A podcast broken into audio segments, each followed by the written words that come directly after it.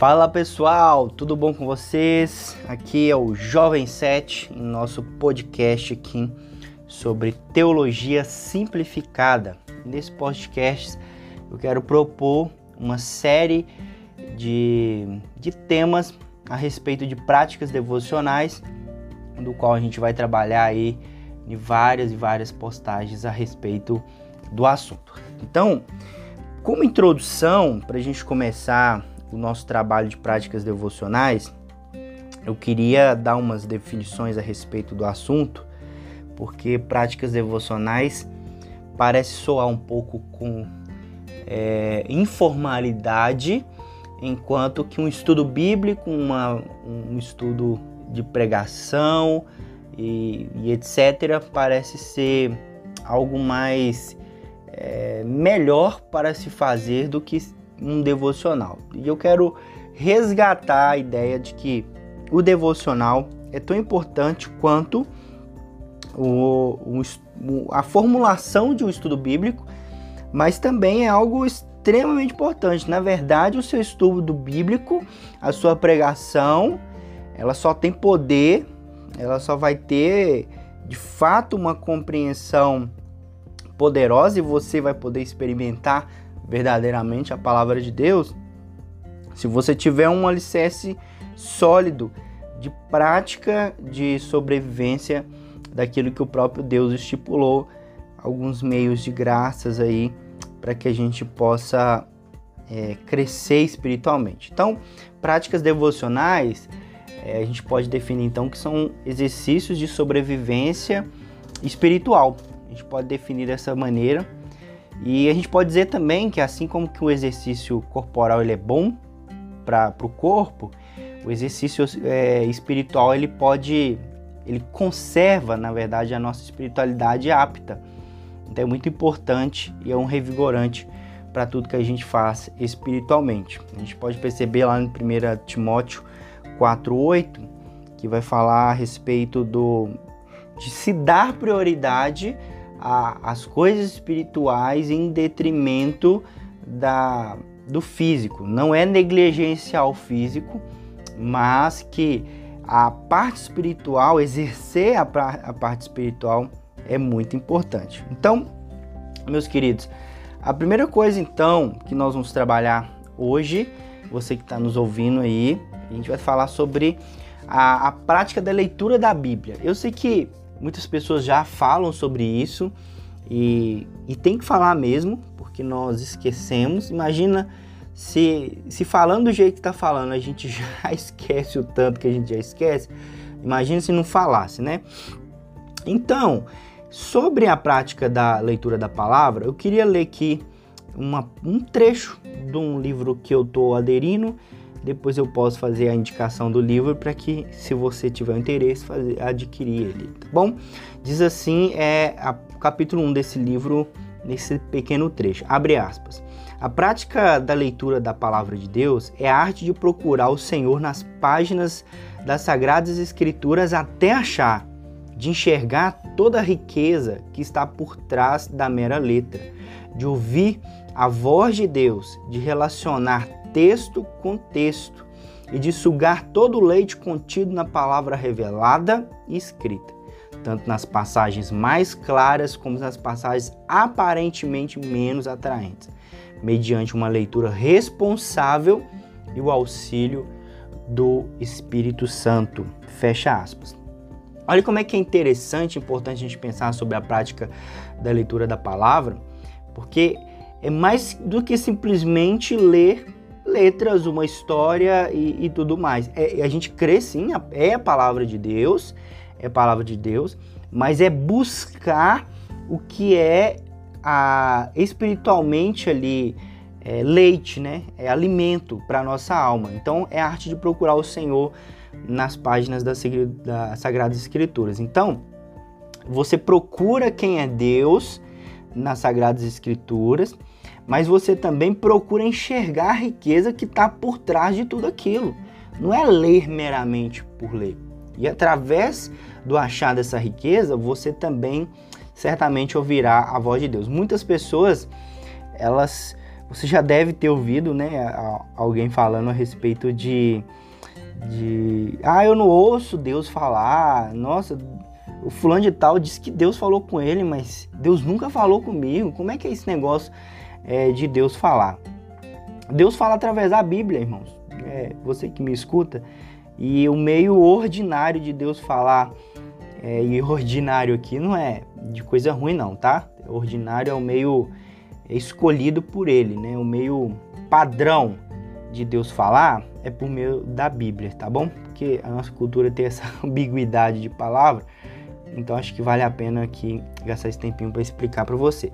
Então, você faz isso tentando é, encontrar a, a, aquilo que é mais profundo da riqueza, aquele leite, aquele alimento, mas também você relaciona textos com texto, porque a gente tem na, na teologia um aspecto da, de um princípio hermenêutico que a gente usa, ou seja, de interpretação da palavra de Deus, é de que a Bíblia interpreta a própria Bíblia. Então, é como se a gente, é claro que a gente lança mão de, de contextos históricos, a gente lança mão de contextos culturais e tudo mais, mas aquilo que é essencial, aquilo que é profundo e aquilo que é claro, você encontra na própria página das escrituras. E às vezes, e muitas das vezes, às vezes nem o contexto histórico e cultural vai te ajudar a responder.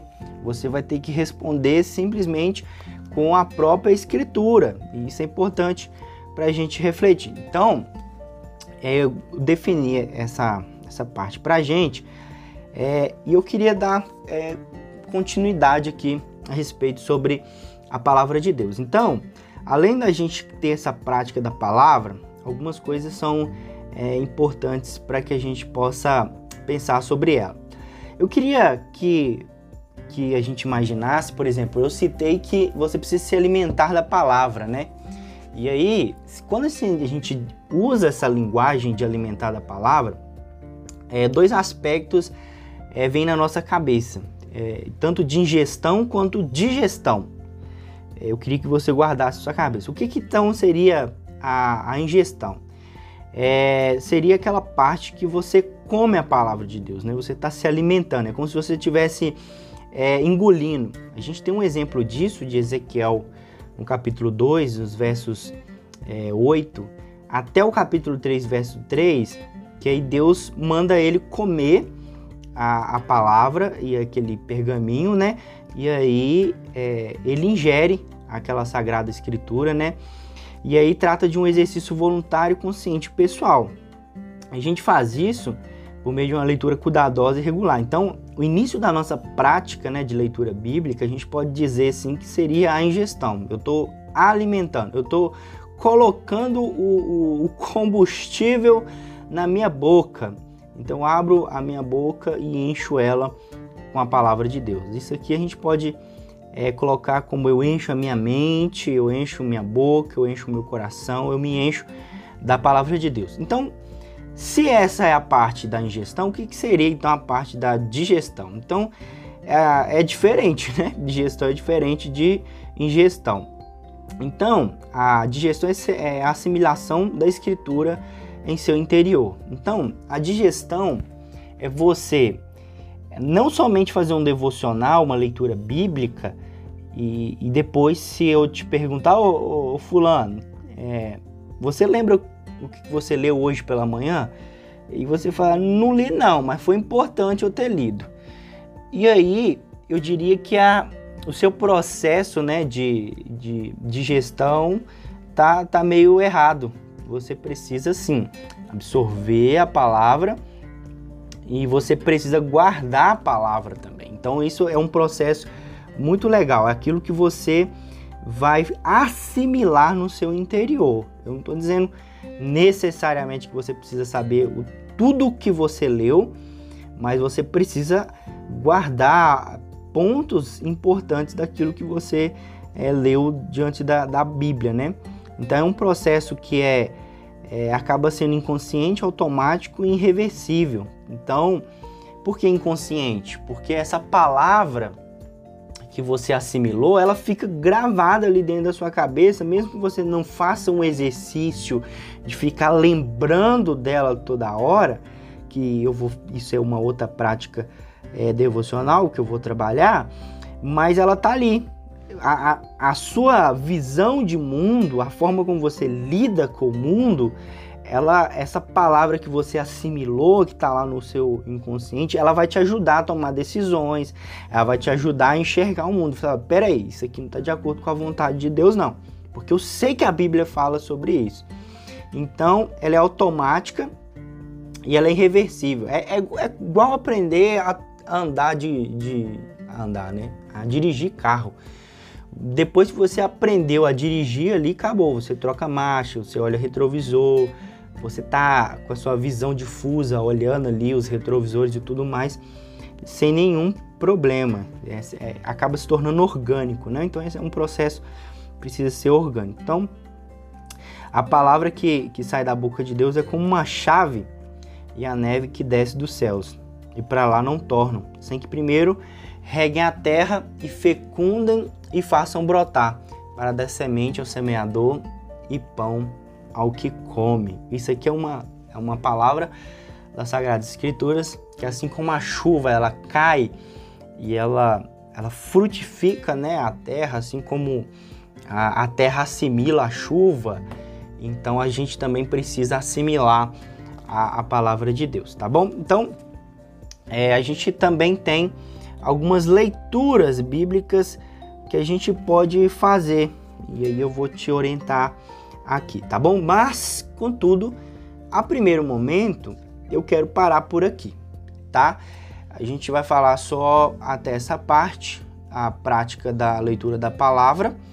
Eu defini basicamente o que é a prática da leitura da palavra e também é, acabei definindo dois estilos aqui, dois momentos que nós precisamos ter pensando na metáfora aí da, de se comer a palavra de Deus. Então, nós temos um momento de ingestão, é o encher a boca, é comer, é me alimentar, e a digestão é assimilar as sagradas escrituras e até que ela se torne de forma inconsciente, mas que ela se torne também automática e irreversível. Então, todas as nossas decisões, todos os nossos pensamentos, tudo aquilo que nós pensamos, agimos e somos acaba sendo de forma é, natural, simplesmente pela prática da leitura da, da palavra. No próximo podcast, eu vou querer falar para vocês, eu vou falar na verdade para vocês a respeito